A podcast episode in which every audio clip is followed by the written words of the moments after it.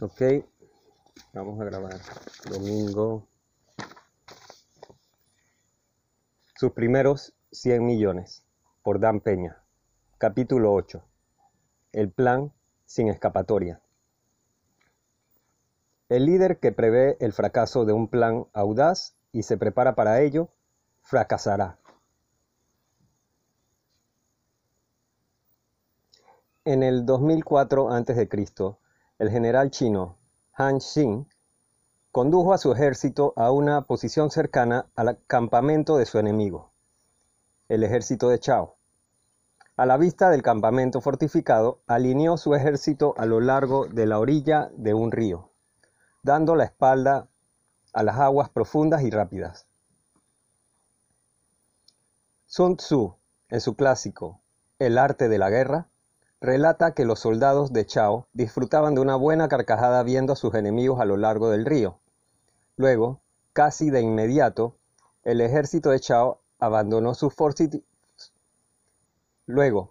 de inmediato, el ejército de Chao abandonó sus fortificaciones y atacó al ejército de Han Xin. De espaldas a las aguas turbulentas, los hombres de Han Xin Lucharon tan ferozmente que abrumaron al ejército de Chao. Lo hicieron huir y mataron a su rey. Después de la batalla, algunos de los oficiales de Han Xin cuestionaron su estrategia. El general respondió, Está escrito, pon a tu ejército en peligro de muerte y sobrevivirá. Sumérgelo en una situación desesperada y pasará a salvo. Si no hubiera colocado mis tropas en una posición en la que estaban obligados de luchar por sus vidas, pero si hubiera permitido que cada hombre siguiera su propia discreción, habríamos sufrido una derrota. Durante cinco milenios, los militaristas chinos se han adherido a la estrategia de quemar los barcos y romper las ollas. Actos que le decían a sus ejércitos, en efecto, no tenemos un plan B, luchamos o morimos. Mi regreso a las analogías militares a lo largo de este libro no es un accidente. Muchas de mis habilidades y actitudes sobre el liderazgo se originan en mis años en el ejército. Al mismo tiempo, por supuesto, conozco a muchos hombres duros de alto rendimiento que nunca vieron el interior de una base militar. Creo firmemente en la necesidad de disciplina que inculca el entrenamiento militar en las personas. Sin disciplina personal, somos poco más que animales. Un líder con un código de disciplina autoimpuesto domina el terreno elevado para imponer disciplina a los demás y liderar, ya sean pelotones o corporaciones, por medio de la fuerza moral. Y, no se equivoque, gran parte de ser una superestrella de alto rendimiento es conducirse a sí mismo y a los demás en contra de la papilla popular de la sabiduría convencional. Muchos de los presidentes estadounidenses más fuertes, Washington, Jefferson, Jackson, Lincoln, se templaron cuando eran jóvenes en los fuegos de la guerra. El general Dwight Eisenhower formó una enorme fuerza de combate de aliados inquietos, coordinó el avance de miles de fuerzas terrestres, aéreas y marítimas y orquestó la victoria en las crueles playas de Normandía. George Herbert Walker Bush no era más que un niño pijo rico hasta que vio morir a hombres valientes en la guerra contra la dictadura. Años más tarde, el expiloto de combate de la Marina todavía tenía la determinación de crear una alianza improbable de estadounidenses, rusos, árabes e israelíes para aplastar a los ejércitos de otro dictador, Saddam Hussein. En 2004, el anciano expresidente Bush, todavía lleno de valor, celebró su ochentiavo cumpleaños saltando en paracaídas con éxito. El ejército lo entrena para ser decisivo, Analizar rápidamente la información y actuar de inmediato. ¿De qué otra forma podría haber tomado más de 75.000 decisiones comerciales durante una carrera de 37 años? Durante la Guerra Civil, el general de la Unión, George McClellan, se veía y hablaba como el líder consumado para traer al norte una victoria rápida. Sus hombres lo amaban. Su ejército del Potomac era más grande que las fuerzas a las que se oponía, pero no se atrevía a tomar la decisión de pelear. Actuó como si no creyera en el límite de sus propias habilidades para conducir la guerra. En los negocios, como ya he dicho, debe actuar como si sus habilidades no tuvieran límites. Agregue a eso, debe actuar como si el fracaso no fuera una opción. A fines del verano de 1986, envía a Charlie Soladay a Nueva York, con instrucciones de no regresar sin financiamiento puente para nuestro acuerdo de compra de Bow Valley USA. Se quedó 10 días y trabajó día y noche negociando con Citicorp, nuestros banqueros, para la financiación puente, y con Salomon Brothers, la antigua firma de corretaje de Wall Street, para suscribir los préstamos requeridos. Era fin de año y como ocurre con todos los principales actores de esta industria, sus platos estaban llenos de peces más grandes que nosotros. Sabía que estarían escuchando nuestra propuesta con mucha atención y observándonos de cerca en busca de gotas de sudor nervioso. Los prestamistas de inversión también usan la intuición, así que nuestra estrategia fue actuar desde una posición irrevocable de increíble confianza como si el trato fuera prácticamente un hecho. El financiamiento fuera una propuesta bastante estándar y la oportunidad de participar en este financiamiento fuera un privilegio endulzado con un potencial de enormes ganancias. En consecuencia, Charlie pagó tranquilamente a Citicorp 250 mil y a Salomon Brothers 500 millones por adelantado, solo para ver el trato. Ese dinero, que pasaría a formar parte de la tarifa total si manejaban financiamiento, no era reembolsable. Incluso en los años 80, 750 mil dólares era una suma bastante impresionante y representaba una gran parte del dinero en efectivo para que Great Western la diseñara, considerando que teníamos alrededor de un millón en total en efectivo. Y es cierto que esta fue una desviación radical de la forma en que generalmente manejaba las tarifas, pero en tiempos desesperados tienes que hacer lo que tienes que hacer. Imagínese cómo esos banqueros abotonados, conservadores por naturaleza, percibieron nuestro nivel de confianza. Charlie acababa de empujarlos a la mesa entregándoles 250 mil por adelantado. Mientras tanto, en Salomon Brothers también habíamos captado su atención. Puedo verlos con los ojos abiertos, frotándose las palmas de las manos con avidez, diciendo, este debe ser un gran negocio para que Peña desembolse medio millón por adelantado será mejor que le echemos un buen vistazo a este negocio del carbón. Mire la tarifa de grasa que podríamos estar perdiendo ahora, además de todas esas tarifas en el futuro. Deben haber estado salivando con sus telas a rayas.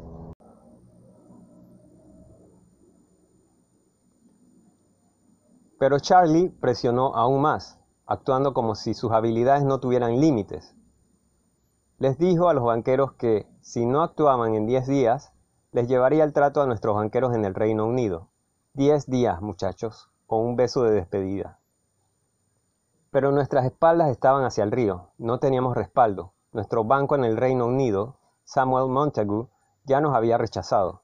Estábamos luchando con uñas y dientes por la supervivencia de este acuerdo. El farol funcionó y obtuvimos el financiamiento, 85 millones en préstamos a corto plazo de Citicorp, respaldados por un compromiso de compra de Salomon Brothers, con bonos que se emitirán a principios del 87. La lección es que tienes que planificar y esperar el éxito. Eso significa que no hay planes de respaldo, sin rasgaduras, sin cajas de seguridad, o fallarás. Los mejores acróbatas de una cuerda floja trabajan sin red, los únicos corazones débiles están en la audiencia. Los únicos corazones débiles están en la audiencia. Nuestro relato inicial, el comandante chino sabía que los ejércitos luchan mejor en terreno desesperado. Sin alternativa, el vendedor más hambriento cierra con más fuerza. Frente a la muerte, el animal acorralado es el más feroz. Volviendo a la sabiduría de Sun Tzu, el antiguo estratega aconseja a los generales que avanzan que no presionen demasiado a un enemigo desesperado ni bloqueen a un enemigo en retirada, porque él luchará hasta la muerte contra cualquier intento de obstaculizar su camino, y es un enemigo demasiado peligroso. Busque formas de convertir a su gente en oponentes peligrosos. Cuando haya mucho en juego, creando para ellos y para usted mismo un nivel y una atmósfera de riesgo. Esto se remonta a su nivel de comodidad para tomar riesgos. No importa cuántos riesgos tomen y con qué frecuencia, todavía dan miedo. Los únicos riesgos que no dan un poco de miedo son los que no vale la pena correr. Si no experimenta ansiedad o miedo ocasional a medida que crece su negocio, los supuestos riesgos que está tomando probablemente no sean dignos de usted. Hablemos de lidiar con el miedo. El miedo y el dolor están relacionados en el sentido de que ambos son señales de que ha cruzado una línea más allá de, la cual su mente o su cuerpo no se sienten cómodos. Así como una ampolla genera dolor, el riesgo genera miedo. Ambas son respuestas naturales y primarias. El truco es sentirse cómodo en presencia de estas respuestas. El atleta que aprende a ganar sin importar el dolor ha elevado su nivel de comodidad para lidiar con el dolor. Hay una historia sobre T. E. Lawrence, conocido en la historia como Lawrence de Arabia. Él y otro oficial británico estacionado en el desierto de Arabia Saudita estaban hablando sobre el dolor. Lawrence se acercó a una vela para demostrar su desdén por el dolor físico. Sostuvo la palma abierta sobre la llama hasta que la carne se puso roja y luego la retiró. El otro oficial estaba atónito. ¿No duele terriblemente? preguntó. El punto no es que duela, respondió Lawrence. El punto es que no te importa si duele. Como trabajador de alto rendimiento, debe hacer lo mismo con el miedo causado por el riesgo. El miedo nunca desaparece, simplemente lidia con él y se siente cómodo en su presencia. ¿Dan Peña todavía siente un poco de miedo? Seguro, pero está listo cuando llegue el momento de pescar o cortar el cebo. Claro que sí, lo he dicho a la gente durante años. Nací listo. Pero la realidad es que me entrené exponiéndome a miles y miles de situaciones incómodas, incluso peligrosas para sentirme más cómodo con mis habilidades cuando llegara el momento de la prueba. No soy único. Los individuos de alto desempeño prosperan en una atmósfera de conflicto, crisis y problemas. De hecho, el progreso a menudo se disfraza de problema. Aparte, evito y detesto la bastardización de las palabras desafío y oportunidad como sinónimos o eufemismos del problema o problemas. Cuando un imbécil de la oficina con cara alegre gorjea, tenemos un desafío que cumplir, quiero vomitar. El capitán del Titanic, nadando en la agua del mar, discutió desafíos y oportunidades con su tripulación. Custer se dirigió a sus soldados en Little Big Horn y les dijo, hombres, con respecto a las flechas, tenemos un desafío esta mañana. Si está en un gran problema, tenga el respeto por su personal ejecutivo para decirlo sin tener que endulzarlo como un desafío. Hablaremos más sobre el conflicto en un momento, pero ahora, examinaremos la relación de la estrategia y la estructura en un entorno de alto rendimiento. No estoy hablando de compartir dudas aquí. Guárdese sus dudas para usted mismo. Me refiero a grandes problemas que necesitan ser declarados por adelantado y soluciones que deben encontrarse. estrategia y estructura. ¿Y qué es lo primero? Con el conocimiento de que surgirán problemas imprevistos que arruinarán los mejores planes corporativos, analicemos la utilización de dos elementos separados de la organización de la empresa, la estructura y la estrategia. La estructura describe la composición organizativa del ser de una empresa, la forma y la naturaleza de su existencia. La evidencia de la estructura incluye elementos como el omnipresente organigrama y la cadena de mando, comités ejecutivos, descripciones de trabajo individuales, escritas y publicadas en cada cubículo. Y una mentalidad de la forma en que siempre se han hecho las cosas. La estructura no requiere ningún pensamiento humano para continuar existiendo. En el día a día, la estructura es un marco permanente dentro del cual debe filtrarse cada proyecto, cada potencial de nuevos ingresos, cada avance. La estructura, si es inamovible e inerte, se convierte sobre la cal en un templo de la sabiduría convencional y un impedimento para una acción rápida y decisiva. Una estructura que alguna vez pudo haber facilitado la planificación e implementación estratégica ahora la obstaculiza y la desalienta. Y cuando más grande es la empresa, más compleja e intimidante es la estructura. En los últimos años, gigantes corporativos como Sears y General Motors se han convertido en ejemplos clásicos de esta verdad. Y por supuesto, el gobierno federal, con su papeleo y sus tonterías burocráticas, es el abuelo de todos ellos. Habiendo dicho esto, debemos recordar que la estructura en sí misma no es intrínsecamente mala. De hecho, es absolutamente necesaria de alguna forma para que una empresa mantenga una apariencia de operación ordenada.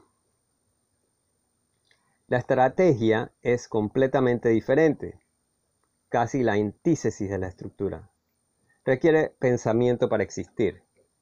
La estrategia implica movimiento hacia un objetivo y es de naturaleza fluida. Es un plan creado para impulsar y utilizar personas y recursos de manera eficiente, rentable y especialmente rentable. Mientras que la estructura no tiene un orden conocido, pero está enmarcada y colgada en el vestíbulo, la estrategia tiene muchos padres y está garabateada con un marcador en una pizarra. En demasiadas empresas hoy en día, la estrategia sigue la estructura. Los ejecutivos que intentan desarrollar una estrategia en búsqueda de una oportunidad pasajera deben abrirse paso a través de la red de la estructura existente, buscando aprobaciones, siguiendo la forma, observando el protocolo. Las entidades corporativas antes mencionadas, por ejemplo, Sears y General Motors, son ejemplos de los libros de texto de estrategia siguiendo la estructura. A mediados de los años 90, esta tendencia disminuyó y ya que las empresas volvieron a estructuras de gestión más flexibles y participativas. En Great Western insistí continuamente en el dicho de que la estructura sigue la estrategia. Por supuesto, mantuvimos una estructura organizativa básica, un director ejecutivo, tres vicepresidentes ejecutivos, gerencia de nivel medio, etc. Pero tan pronto como nos tomamos la decisión de actuar en un proyecto como una adquisición y formulamos una estrategia, tuvimos la flexibilidad para remodelar la estructura y optimizarla para satisfacer las necesidades de esa estrategia. Las descripciones de trabajo cambiaron, los procedimientos fueron comprimidos y las horas de trabajo normales se convirtieron en días, noches y fines de semana. Cuando estábamos en pie de guerra definimos la estructura como lo que fuera necesario para mantener la estrategia en el objetivo y según lo programado y nuestro objetivo era ganar a toda costa.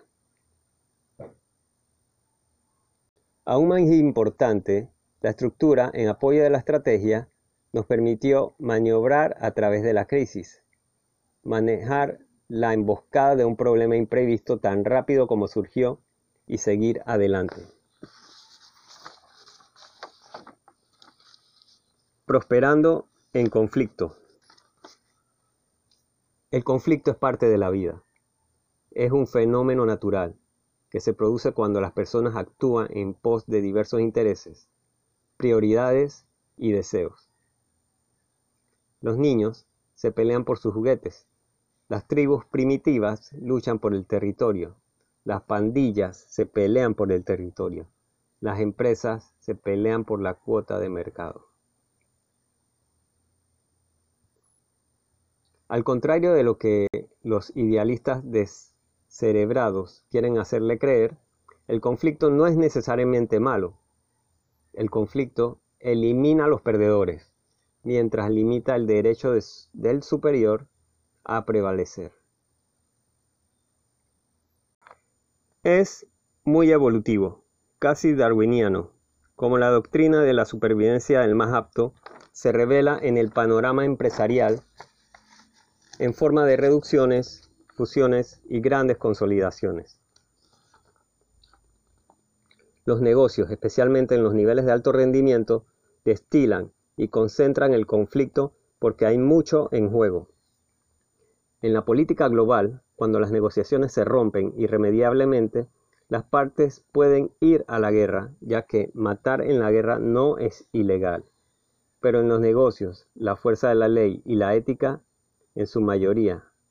La ley probablemente disuade a los ejecutivos de dañarse físicamente unos a otros para salirse con la suya. Por lo tanto, el escenario corporativo definitivo para la resolución de conflictos, aparte de la acción legal, es en la mesa de negociación. Ganar en su territorio en sus términos. Negociar, como el superéxito en sí mismo, no es para los quisquillosos. Las personas que prefieren ser más amadas que victoriosas invariablemente pierden el culo en una mesa de negociación. Como otro petrolero de alto rendimiento, J. Paul Getty, dijo una vez, los mansos heredarán la tierra, pero no sus derechos minerales. Me encanta la dinámica de negociación. Los negociadores hábiles de los cuales estoy entre los mejores son enérgicos, persistentes, perspicaces y pacientes. Prospero buscando y definiendo la zona de comodidad de mi oponente en esa caja imaginaria que discutimos en el capítulo 4.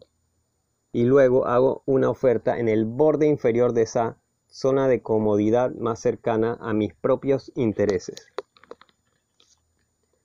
Esta delicada ubicación le da al idiota el mínimo absoluto que aceptará para cerrar el trato y aún así poder convencerse a sí mismo de que ganó, que realmente me convenció. La negociación es un juego de póker que se juega con fortunas en juego en lugar de fichas. Para ganar, y esto es clave, Debes hacer que los demás piensen que quieres, que quieren más lo que tú tienes que tú lo que ellos tienen. Para ganar, y esto es clave, debes hacer que los demás piensen que quieren más lo que tú quieres que tú lo que ellos tienen. Y en palabras de Kenny Rogers, tienes que saber cuándo retenerlos y cuándo retirarlos. La negociación es lo último en juegos de poder. El conocimiento de su enemigo es su arma más poderosa, por supuesto. Y mantengo un investigador privado a tiempo completo en mi personal exactamente para este propósito. Pero el control del elemento físico de una negociación también es crucial. Desde el momento en que ingresas a la habitación, deseas acumular la mayor cantidad posible de energía en su lado de la mesa. En consecuencia, tengo cinco reglas básicas para que mi gente o yo mismo participemos en una negociación. 1. Se requieren trajes. Eso parece bastante obvio, pero he regateado con imbéciles que usaron un atuendo de golf en una sesión de la mañana porque esperaban salir a tiempo para el tee-off de la tarde. ¿Cree que Dan Peña ajustó su estrategia de negociación para asegurarse de que no hubiera golf ese día hasta que tuviera el trato de Dan en los términos de Dan? Apuéstelo. Pero, más allá de eso, su traje de negocios personalizado y con su corbata poderosa, incluso a las 6 de la mañana del sábado o a las 10 de la noche del domingo, le dice a sus contrapartes que vino por negocios y que esta negociación es su máxima prioridad absoluta. Un payaso con una camiseta deportiva me dice que tiene otra cosa en mente. 2. Mi lugar. Como cualquier otro deporte de contacto, las negociaciones favorecen al equipo local. En mi sala de conferencias, el mobiliario familiar, la sensación familiar de la silla debajo de mí, incluso el aura persistente de victorias pasadas ganadas allí, todo contribuye a mi nivel de poder. Por el contrario, mis adversarios están en un terreno desconocido. Dependen de mí y de mi personal para el café y otras comodidades y para decirles dónde están los baños, si decido decírselo. Cuando se está preparando para machacar a un oponente negociador antes de que se dé cuenta, no hay otro lugar como el hogar. 3. Mi contrato. Ofrézcase siempre como voluntario para redactar el contrato. Seguiré adelante y haré que mi gente redacte el contrato. No hay problema. Parece lo suficientemente inocuo ofrecer la cortesía de manejar este detalle. Pero ahora todos comenzarán con su contrato y el lenguaje que su abogado de Dream Team ha escrito cuidadosa e inteligentemente para ganar su capital. Y obtiene una primera y más larga mirada a lo que dice y cómo se lee. Entra en negociaciones con el instrumento perfecto desde su perspectiva. Por lo que la carga recae en el otro lado para encontrar y reconocer los términos, la terminología y las cláusulas que no les convienen. 4. Nadie se va hasta que se cierra el trato. Les dice a sus contrapartes con anticipación que espera que el acuerdo se firme al final de la próxima reunión de negociación y que hagan los preparativos necesarios para un maratón sin parar. De hecho, anótelos tal a cual efecto. Estarán de acuerdo, porque desde la comodidad de sus propias oficinas no pueden imaginar el tipo de reunión para la que ya se está preparando mentalmente. 5 todos los necesarios para una decisión final y definitiva deben estar presentes en la reunión, o no habrá reunión. Es como un vendedor que debe tener presente el comité de compras para cerrar una venta. Si un ejecutivo no puede asistir a una negociación importante en la que están en juego millones de dólares, está ocurriendo una de dos dinámicas. La otra parte no quiere tomar una decisión final y poner tinta en el papel antes de que se abran las puertas. O un jugador clave está revelando un problema de actitud y su ausencia está diciendo, no me gusta este trato, no me gustas y me reservo el derecho de vetar cada decisión y negar todo el trabajo invertido por ambas partes. De cualquier manera, es una fuerza negativa que debe resolverse antes de que puedan comenzar negociaciones serias. Una vez cumplida todas las reglas básicas anteriores, el otro equipo llega, digamos, a las 9 de la mañana, los saluda con una formalidad amistosa, les ofrece café y los acompaña a donde quiera que se sienten. Luego llame a su asistente y le indica que nadie está aceptando llamadas. Pida a todos los presentes que apaguen sus teléfonos móviles, iPods y otras fuentes de interrupción. Se levanta, va a la puerta de la sala de conferencias y la cierra, diciendo, sé que esto es tan importante para ustedes como lo es para nosotros. Así que no queremos que nos molesten, ¿verdad? ¿Cómo pueden estar en desacuerdo? Al mismo tiempo, su mensaje o memorándum sobre permanecer en las negociaciones hasta que se concluya el trato está comenzando a asimilarse. Usted lo dice en serio. Tiene que tener en cuenta los descansos para ir al baño. Después de todo, les dio café. Es por eso que las salas de conferencia de las empresas de alto rendimiento tienen baños contiguos a las salas de conferencia. Pero el punto es que espera que nadie se vaya. Ni para otra reunión, ni para el golf a las 3, ni siquiera para las comidas, que pide cuidadosamente. Al manejar la reunión, de esta manera, está ejerciendo un poder total sobre estos tontos desprevenidos. Su lugar su contrato, sus reglas. La negociación más exitosa es el acuerdo ganar-ganar. Eso no significa necesariamente que ambas partes ganen, aunque podría ser el caso. Un aparente ganar-ganar significa que cada lado cree que obtuvo suficiente de lo que buscaba para declarar la victoria. Por supuesto, no existe una situación real en la que todos ganen.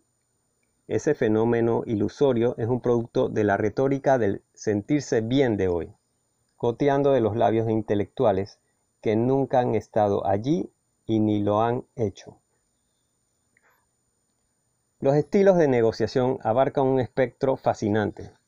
Nosotros, los estadounidenses, en su mayor parte, excepto Dan Peña, tenemos una necesidad básica de ser aceptados y mantener un estilo discreto e impulsado por la paciencia. La mayoría de los ejecutivos han sido condicionados para sentirse cómodos con un verdadero ganar-ganar que da como resultado que todos se vayan llenos de satisfacción y respeto mutuo, sino alegría y amor por toda la humanidad. Debido a que la percepción es la realidad, esto ocurre en teoría, pero rara vez en la realidad. El otro extremo del espectro es seguir siendo brutal, abusivo e inflexible. Dichos negociadores trabajan francamente sobre la premisa, ganamos y nos llevamos todo, pierdes y no obtienes nada. Durante la Guerra Fría, los negociadores estadounidenses jugaron sin remedio con las reglas de ganar-ganar contra los negociadores soviéticos que no cedían ni un centímetro. Los soviéticos eran absolutistas, lo que significa que no se conformarían con nada sino con absolutamente todo. Sus negociaciones con sus compatriotas en Chechenia en el 95 y el 96 consistieron en arrasar ciudades enteras y matar poblaciones enteras. Esta dicotomía de estilos de negociación siempre ha funcionado en nuestra desventaja y dio lugar al dicho antes de Vietnam. Nunca perdemos una guerra y nunca ganamos la paz. Los equivalentes de hoy son los déspotas que gobiernan China, Corea del Norte, Venezuela, Siria e Irán absolutistas que solo respetan el poder y la voluntad de usarlo. Irán no respetará el derecho de Israel a existir hasta que las bombas israelíes reduzcan sus instalaciones nucleares a un agujero en la arena. Si entonces no soy un déspota, pero no me importa ser percibido como uno en una negociación con aquellos que comienzan con la basura habitual de ganar-ganar. Pídale a alguien de su equipo que registre los procedimientos o al menos tome nota detalladas, especialmente de los detalles del trato a medida que se negocian. Al final de las negociaciones, incluso al final de una sesión larga, haga que esas notas se escriban a máquina e impriman en copias impresas para los dos negociadores principales. Es sorprendente cómo la gente olvida los pequeños puntos negociados, especialmente las concesiones que han hecho en el fragor del momento. Así que conmemore su acuerdo como lo reflejan sus notas y deje un pequeño espacio en la parte inferior de cada página para que usted y el otro negociador jefe pongan sus iniciales. Inicializar una nota de este tipo no debería ser un problema, si ya se ha logrado un acuerdo verbal. Diga algo como, esto es bastante estándar. Siempre hacemos esto para proteger a ambas partes. Demonios, a veces me olvido de las cosas yo mismo.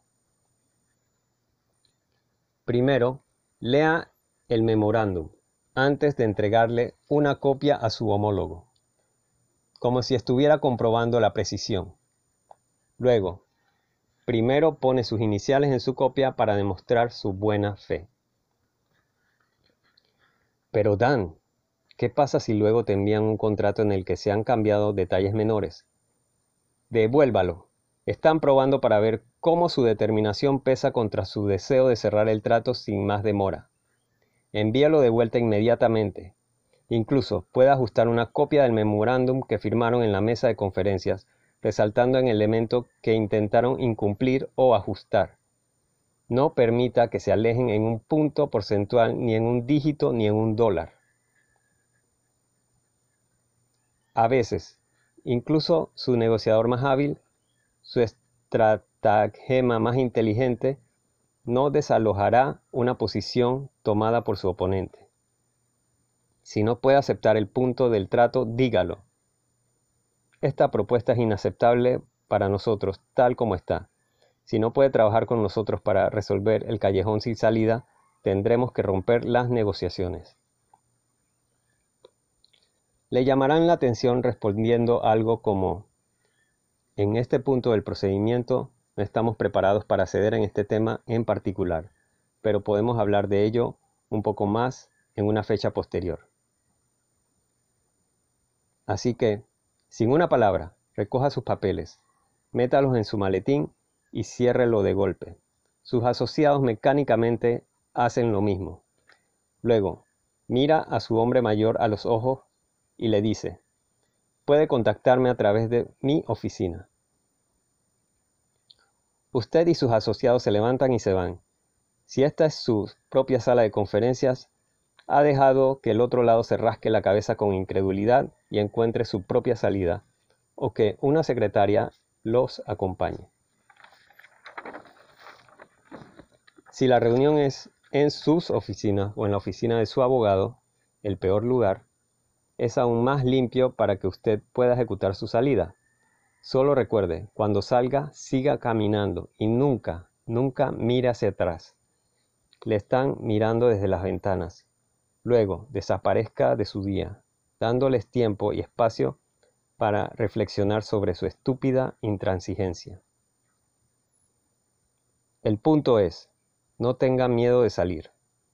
Una salida dramática es asesina porque siempre es inesperada. Al igual que esos bastardos le hicieron a Mark en Los Ángeles, una empresa menor que Great Western habría aceptado la derrota pero queríamos ese trato. No, necesitábamos ese trato más que sangre en nuestras venas. E hicimos lo que fuese necesario para que las negociaciones volvieran a encarrilarse. Salir es una técnica tan segura como sentarse de espaldas a la ventana para que los demás tengan que entrecerrar los ojos. Por cierto, nunca haga una promesa vacía o una amenaza ociosa. Piense en lo que dice y luego hágalo sin pestañear, como si lo hubiera hecho mil veces. Si dice que va a retirarse, será mejor que se retire, pase lo que pase, o nunca volverán a creer otra palabra que pronuncie. No se preocupe, siempre puede resucitar otro día. No voy a entrar en las estrategias básicas de una negociación exitosa. Esos libros ya han sido escritos. Mi mensaje es, aprenda a prosperar en el conflicto de la negociación. Conozca a su enemigo, domine sus tácticas, disfrute del juego de póker y gane, no importa lo que pase. Así que, cree un plan sin redes de seguridad, sin escape. Asegúrese de que la estrategia impulse la estructura, no al revés. Aprenda a prosperar en los conflictos y conviértase en un maestro jugador de póker en la mesa de negociación. Ahora, vamos a recaudar algo de capital. Fin del capítulo 8, sus primeros 100 millones, por Dan Peña. Leído 21 de mayo del 2023.